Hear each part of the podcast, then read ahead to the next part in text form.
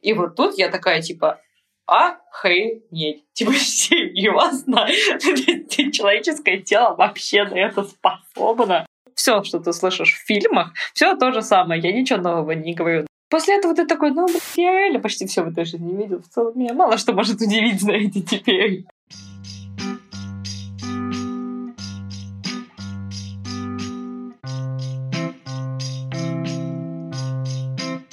Когда я выросла, все, что я знала о родах, это то, что я видела в фильмах.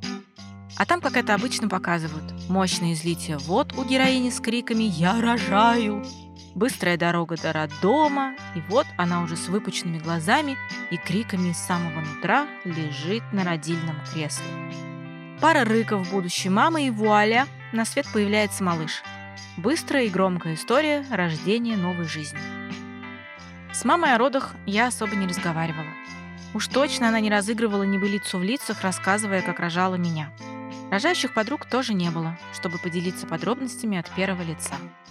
В общем, думаю, как и многие, о том, какие они на самом деле роды, я узнала, когда рожала сама. Честно, не знаю, готова бы я была побывать на родах ранее. Но сейчас это точно возможно. Будущая мама вправе выбрать, кто будет с ней на родах. И да, помимо акушерки и мужа, это может быть и подруга. Сегодня я хочу рассказать вам историю Кати Зыковой. И эта история про то, каково это быть свидетелем родов, когда сама до этого даже в роликах особо не смотрела, как все на самом деле происходит. Меня зовут Вика, и это подкаст Homo Parents. Родительский подкаст о детях и о нас самих. Приятного прослушивания.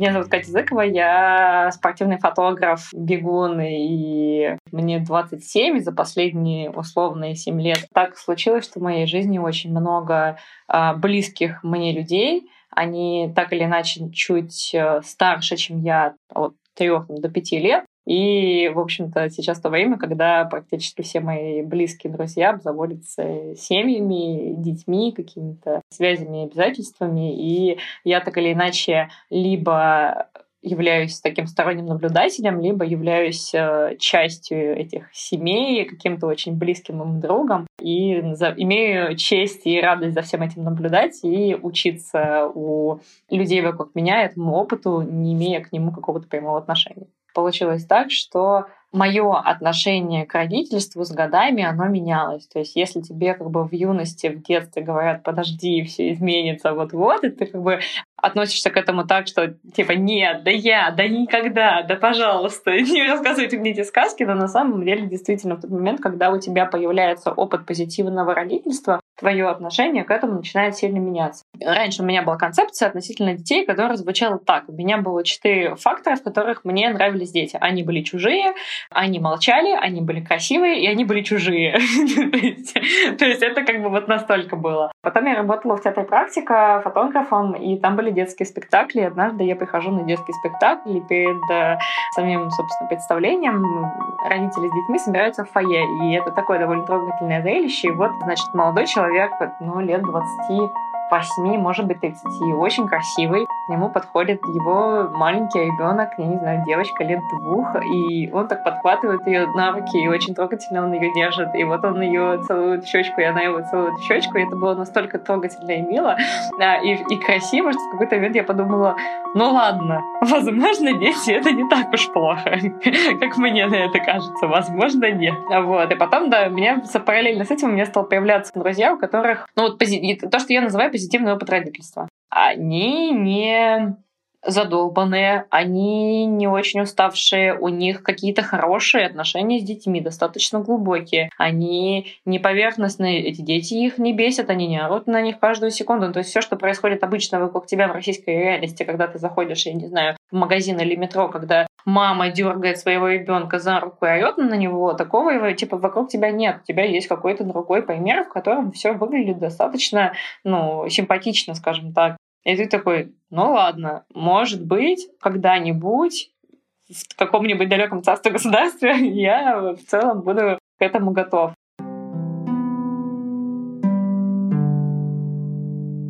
Катя – младший ребенок в семье. И поэтому у нее никогда не было опыта отношений с более младшими, чем она сама. Уже будучи подростком, моя героиня всерьез думала, что дети — это не ее.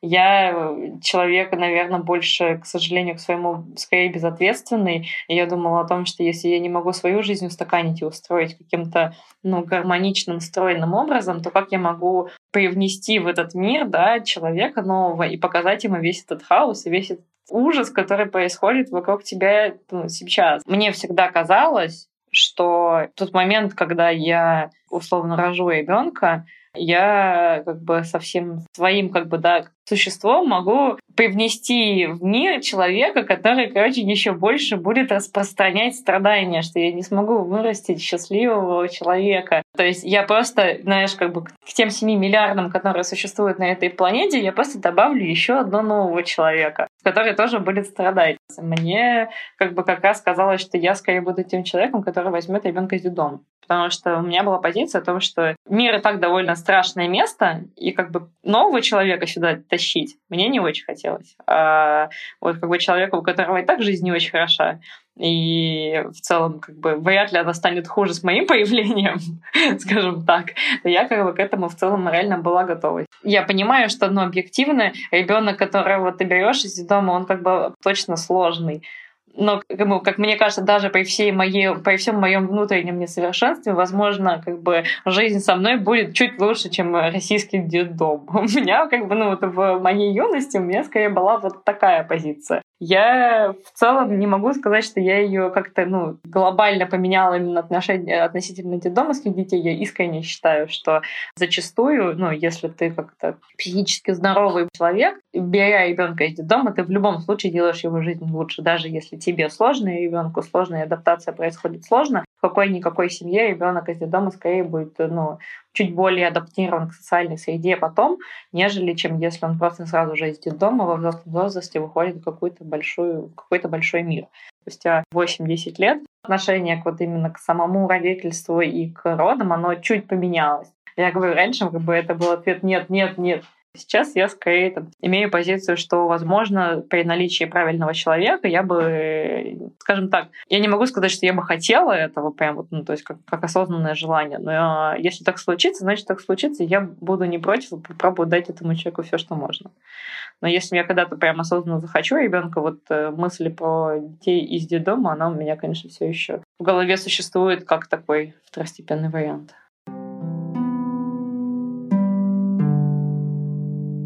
Наша беседа с Катей вышла очень откровенной. И мне стало интересно вот что. Гипотетически есть вероятность, что однажды она решит стать мамой. Но я решила спросить, как моя героиня относится к тому, что также гипотетически однажды она может узнать, что мамой быть не сможет. Вероятность того, что я даже решив в один момент стать родителем, им могу по каким-то физиологическим, медицинским причинам не стать, я уверена, что ты не можешь прожить его спокойно, да, как-то такой, типа, отмахнуться от него рукой, потому что это в любом случае травмирующий опыт, который ты получишь. Но для меня это не будет крестом. А в силу того, что у меня изначально отношение к родительству было такое, что нет, нет, нет, никогда нет, нет, нет, нет, нет, нет, нет, нет, и еще раз нет, и оно начало меняться с каким-то течением времени, то я скорее думаю про это, что мне наверняка будет не очень легко это воспринять в момент, но мне с этим будет смириться гораздо проще, чем людям, которые с самого начала искренне хотели ребенка и строили свою жизнь так, что когда-нибудь у меня будет э, любимый человек, ребенок, и, возможно, их будет пять, и мы все будем жить в одном доме. Знаете, вообще вышло очень интересно. Мы встретились с Катей, чтобы поговорить о жизни, о том, каково это быть свидетелем рождения новой жизни. Но беседуя мы вышли на не менее важную тему, ведь говоря о жизни, все равно где-то параллельно присутствует и тема смерти. Любая человеческая смерть — это ужасно.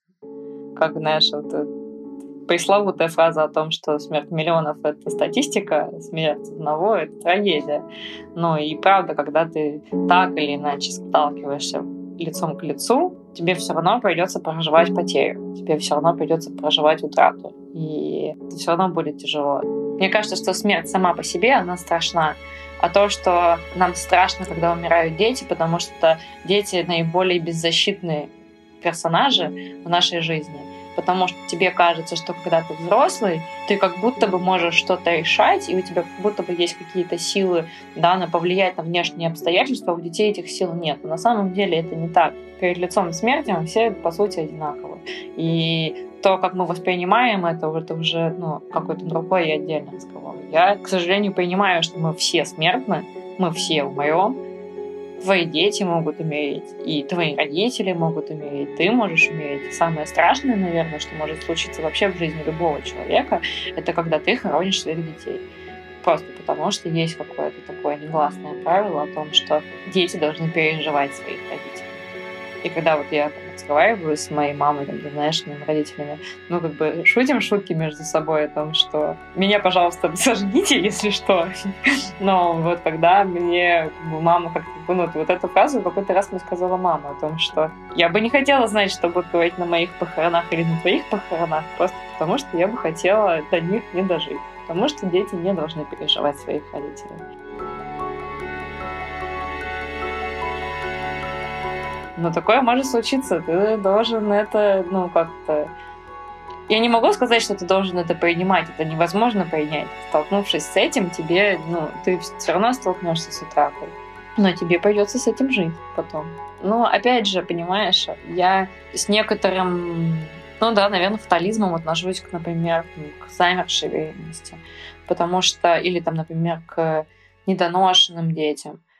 Ну, я циник, к моему великому сожалению, да, но это какая-то моя психозащита.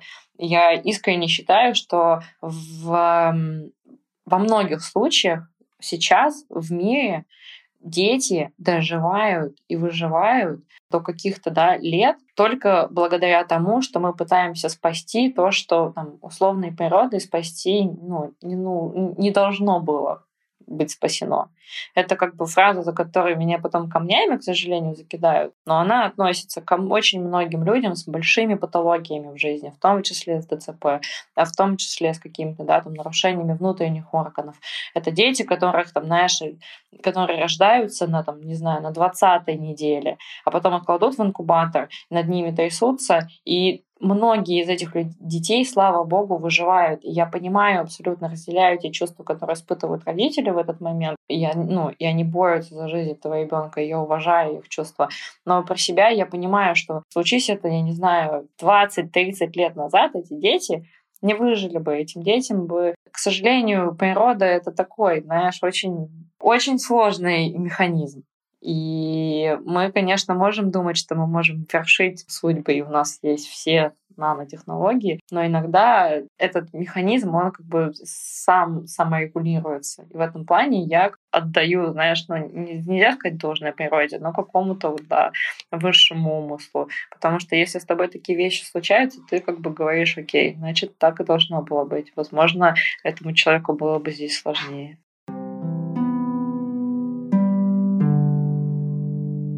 Родительство — это особый опыт. Мы, конечно, видели, что и как делают наши родители, но, наблюдая за всем этим с позиции ребенка, мы не всегда действительно понимаем, что стоит за тем, чтобы быть родителем. И однажды вырастая, мы оглядываемся назад и, бывает, самостоятельно, а порой и со специалистом, пытаемся разобраться, что это было, и что из того опыта, который мы прожили сами, мы возьмем в нашу будущую жизнь и уже в наше возможное родительство. Моя мама — человек, который выстраивал свое родительство от обратного. У нее была достаточно, есть, слава богу, бабушка до сих пор жива, пример достаточно холодного и отстраненного родительства. Бабушка сама детство провела в детдоме, она была не научена тому, как коммуницировать да, со своими детьми, как проявлять любовь, как проявлять тепло, как быть тактильной. И это все, чего не досталось моей маме при ее, как бы, в ее детстве. И бабушка уходила на работу, а мама занимала сама себя, и она как бы рассказывала мне о том, что она смотрела, как некоторые дети приходят домой, обнимают своих родителей, и она понимала, что ей этого очень не хватает. И она выстраивала с нами отношения от обратного. У меня было очень свободное детство. Мне разрешалось тусить, гулять. Я уезжала на какие-то концерты в девятом классе в какие-то соседние города с какой-то панкотой. Я довольно была реально вольным ребенком, и спасибо большое моим родителям. То есть у меня не было, знаешь, вот, вот как бы концепции запретов и наказаний, каких-то стояния в углу, в углу на горохе. У нас такого не было. При этом, несмотря на то, что все мои родители делали максимально возможное количество усилий, чтобы я была счастливым ребенком, я все равно, я все равно вышла, выросла ребенком, но я все равно выросла со своими, там, я не знаю, отклонениями, депрессивными эпизодами. Я все равно была грустненькая. И, ну, как бы моя как бы, концепция, которая, она вот, ну, отталкивается от того, что ты в любом случае мы вырастим еще одного несчастного человека, она такая, она больше ироничная. То есть я скорее, не знаешь, не серьезно говорю о том, что он обязательно будет страдать. Но, к моему сожалению, у меня есть искреннее убеждение, что какими бы мы хорошими родителями не были, что бы мы ни делали, какие бы мы усилия ни прикладывали, нашему ребенку все равно будет что обсудить с его психотерапевтом. И лучшее, что мы можем сделать для ребенка, это, знаешь, с самого того момента, когда ты решил, что я ну, как бы хочу ребенка, ты такой берешь банку и, или там наш счет, и ты складываешь туда деньги, и потом, когда ребенок вырастает, какой-то момент он просто, ты просто даешь ему эти деньги, и он идет и работает с психологом и с психотерапевтом, а ты такой типа, ну я сделал все, что мог.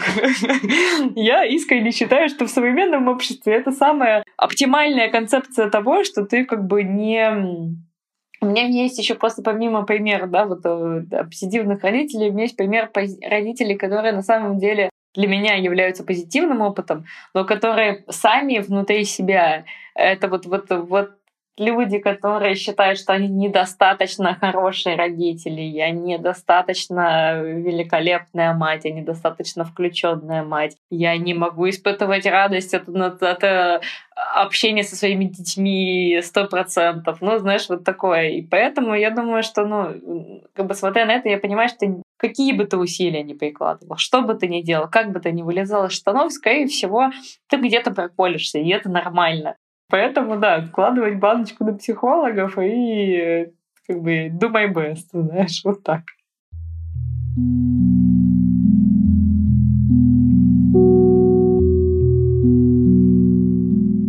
Итак, в жизни моей героини случился такой момент, когда очень близкая подруга, очень родной человек позвала Катю поприсутствовать в родах, поддержать и пофотографировать процесс. Заранее было обговорено, что если в процессе родов Кате станет дискомфортно присутствовать, она свободно может выйти. Накануне мы не обсуждали того, что я реально могу увидеть, скажем так. Ну, то есть э, это скорее, а, подразумевалось, ну, потому что ты прекрасно понимаешь, как бы, все, потому что ты женщина, прекрасно понимаешь, что как бы ситуация там такая несколько интимная. А, а во-вторых, э, какое-то количество раз присылала мне фотографии, э, присылала мне фотографии процесса, и скорее это был какой-то такой, знаешь, общий намек и общий флер. Признаться, я не знала, ну, наверное, насколько, наверное, насколько физиологичный этот процесс. То есть ты как бы подразумеваешь, да, что человек рожает, и что у него происходит раскрытие там тазовой кости, но ты реально, ты пока этого в своей жизни вживую не видишь, вот, вот так, ты не понимаешь. Ну, то есть все видеофильмы, которые ты смотришь, стерильные комнаты похожи на операционные, где лежит человек типа на, на гинекологическом кресле, это не то. Это не тот опыт, который ты получаешь в процессе. И у нас была главная, наверное, для меня шутка да, всего вечера, когда процесс закончился, врачи, которые принимали роды, они как бы повернулись их сильной улыбочкой на меня и такие, ну и что? А подружка-то пойдет к нам рожать? И ты как бы, и ты такой, нет, хуй знает, конечно, пацаны. Типа, есть вопросы, знаете. Ну, вот так вот. Если ты перечитаешь весь интернет, переслушаешь все подкасты, и все люди вокруг тебя будут говорить о том, что это тяжело, типа, стой, это тяжело, стопе. Не как бы ты будешь такой, типа, ну, ты будешь иметь в голове, да, это, наверное, очень тяжело. Я абсолютно уверена, что когда ты с этим сталкиваешься вживую, это вот ты все, что услышал в своей жизни, это x50. Ну, потому что ты можешь как бы, ну, это как марафон бежать во многом. Ты как бы знал о том, что это тяжело, ты знал, что как бы да-да-да, где-то там какая-то стена, но пока ты не пробежал один раз марафон, и ты не понял, какая это жопа и как что тебя ждет, ты не понимаешь. Ты можешь кивать головой, но ты не узнаешь, через что ты проходишь. Никогда.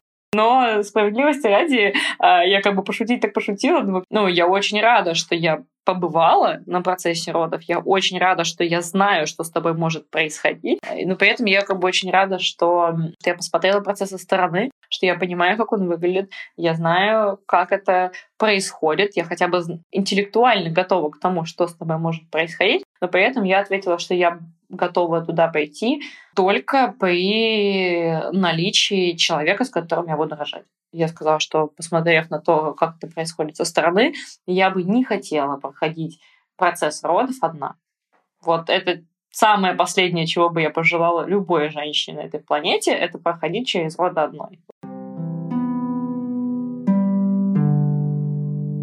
Катя поехала на роды, но заранее ничего не посмотрела, никаких роликов и в целом до конца не представляла, как все будет происходить.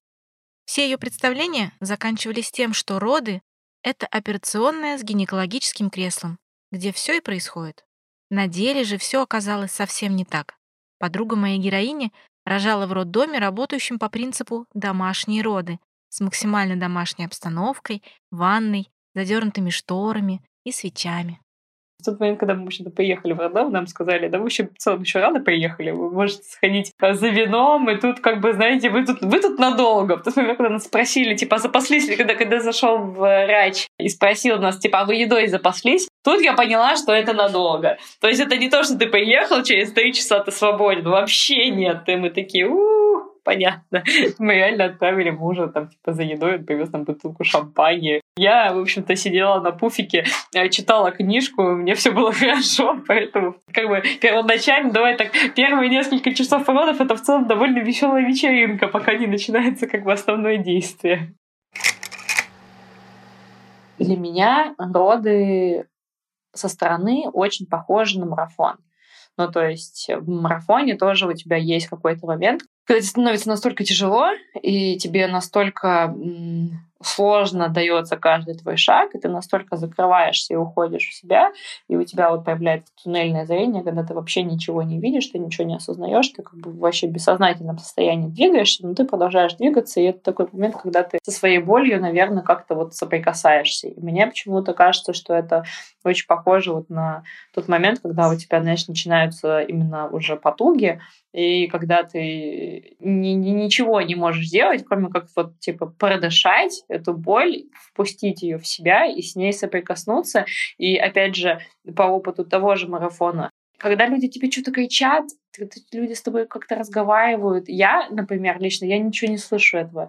Я не слышу поддержки на трассе. Люди, которые пытаются меня поддержать на ухо, такие, давай, ты сможешь, еще чуть-чуть.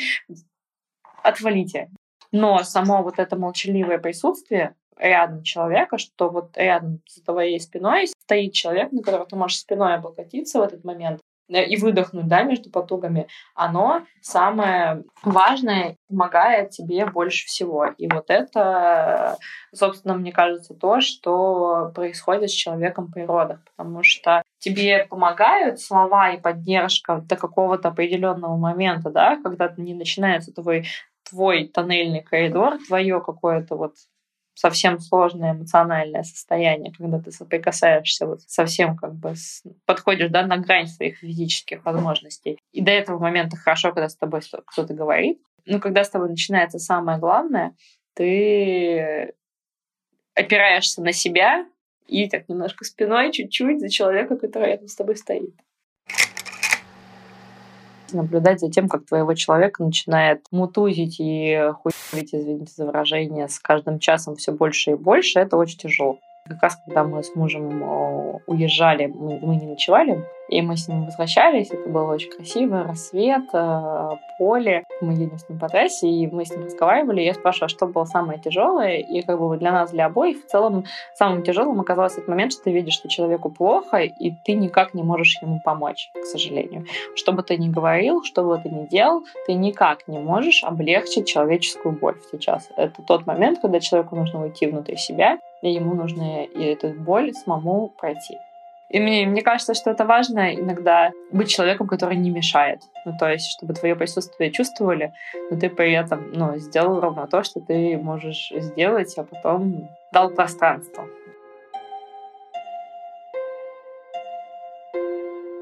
Конечно, мне было очень интересно узнать, какие эмоции вызвали у Кати увиденные роды. Ведь домашняя обстановка в роддоме не отменяет, что процесс родов — это тот опыт, который можно получить только в деле. Ну, или понаблюдав со стороны. Да, я тебе честно скажу, что тут я не буду подбирать слова и считаю, что женщины за этого не говорят. Я охренела. Ну, то есть я просто охренела. У тебя нет других слов, потому что ты, конечно, слышишь в фильмах типа раскрытие таза столько, но ты никогда не представляешь, что ты, а, ну, то есть ты как бы, наверное, даже когда рожаешь, ты как бы сверху вниз этого не видишь. Но когда ты как бы со стороны видишь на то, что у тебя реально расходятся тазовые кости, ну то есть у тебя челюсть отпадает, вот серьезно, я зря людям этого не говорят. То есть если бы мне, возможно, перед родами это сказали, я бы на них не пошла. Серьезно.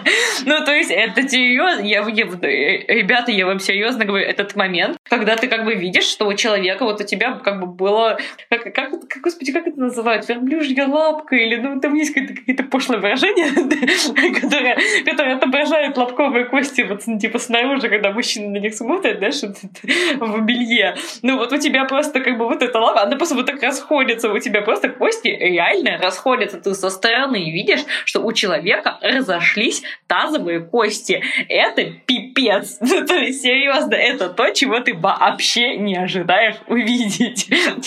как бы, ты просто офигеваешь. Ну, то есть, то, что человек страдает и мучается 10 часов до этого, и он как бы, знаешь, он лежит очень томно, и ему очень тяжело, и он очень вздыхает, это как бы вообще мелочи. Ну, типа, потому что ты не видишь, да, физиологии процесса, почему ему так тяжело. А потом, когда человек начинает рожать, и он уже принимает какое-то положение такое, что тебе становится, ну, как бы виден, да, условно процесс, и ты реально в этот момент, ну, то есть для меня шокирующим было, даже не само как бы рождение ребенка и не выход головы. А вот для меня именно самым шоком было, что я просто реально осознала, что у тебя действительно, ну вот эта вот фраза про то, что у тебя раскрытие 10 сантиметров, это когда у тебя лобковые кости друг от друга расходятся вот так на 10 сантиметров.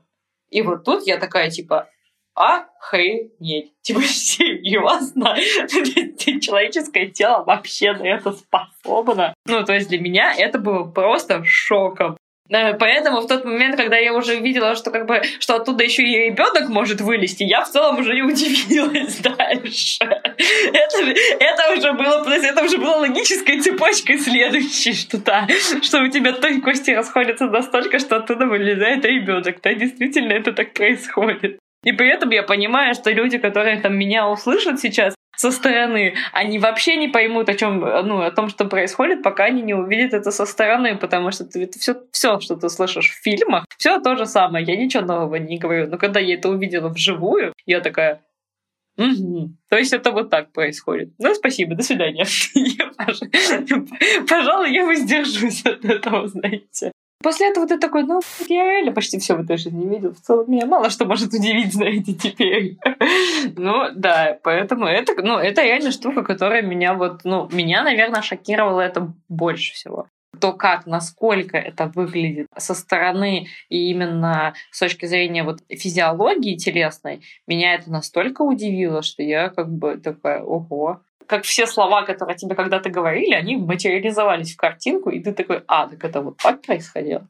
То есть, а это вот это значило, потому что реально, как бы, когда тебе говорят раскрытие 10 сантиметров, ты не понимаешь, что именно у тебя раскрывается, где, как. Это как когда люди как бы ну, ты видишь живот, да, беременного человека, ты понимаешь, что у него там в этом животе, у него еще где-то кишки, органы, и все раскинуто. И ты как бы, ну, типа, ты предполагаешь, что оно где-то вот, ну, где-то вот тут запихнуто, его куда-то запихали, знаешь, куда влезло, там, там и есть органы, да, в подмышке. Но, наверное, пока ты не увидишь там, ну, какой-то там рентген, да, или условно там УЗИ того, а где у человека на самом деле теперь находится жел- желудок, почки и так далее, то есть пока ты не увидишь физиологически, что это реально распихивается, то есть это типа не оборот такой, это не фраза такая, не ха-ха-ха, а то есть у тебя физически серьезно перемещаются органы, ты, наверное, до этого момента не понимаешь, что с человеком происходит. Но не говоря уже о том, что когда человек это чувствует как бы вот внутри себя. Ну и еще я как бы знала, например, что у ребенка как бы голова сплющивается. Я очень рада, что моя подруга, человек, который очень много прочитал именно про физиологическую сторону, и много чего там, про это как бы мне поговорил, и это не пугало ее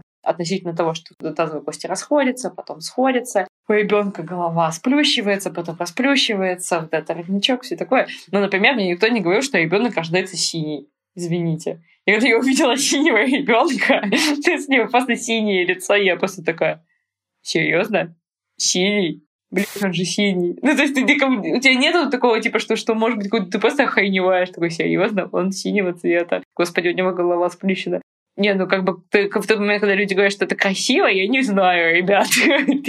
Типа, давайте честно, вот это не очень красиво. Ну, это правда. Детей крупно не снимают обычно. Это не просто так делается. Это правда. Я не сказала самого главного. Я была готова к тому, что будет вылезать ребенок. Я была готова к тому, что он будет, у него будет сплющенная голова. Но самое ужасное, что я увидела на родах, это рождение плаценты. Я, не, как я, не, во-первых, мне никто не сказал, что ее нужно рожать. Света про это знала, а я не знала, что, рож... что плацента рождается отдельно. Я охренела от того, что тебе нужно родить что-то еще после того, как ты уже и так родила ребенка. Это раз. А во-вторых, потому что плацента выглядит максимально... Блин, даже синий ребенок выглядит приятнее, чем плацента, извините. То есть это просто кровавое месиво. Ну, то есть, как бы, когда тебя еще об этом не предупредили, о том, что это будет вот так, ты вообще максимально этого не ожидаешь. И да, для меня, наверное, самым шокирующим это было рождение плаценты, потому что просто как будто, я не знаю, чика убили просто только что.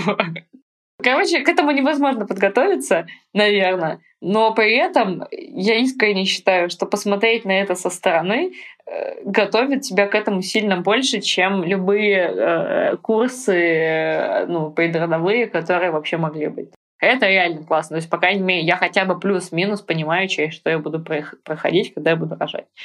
Ну, то есть мне хотя бы понятен, мне хотя бы понятна механика. Ну, то есть как это выглядит со стороны. Ты хотя бы примерно дальше понимаешь, что тебе нужно делать.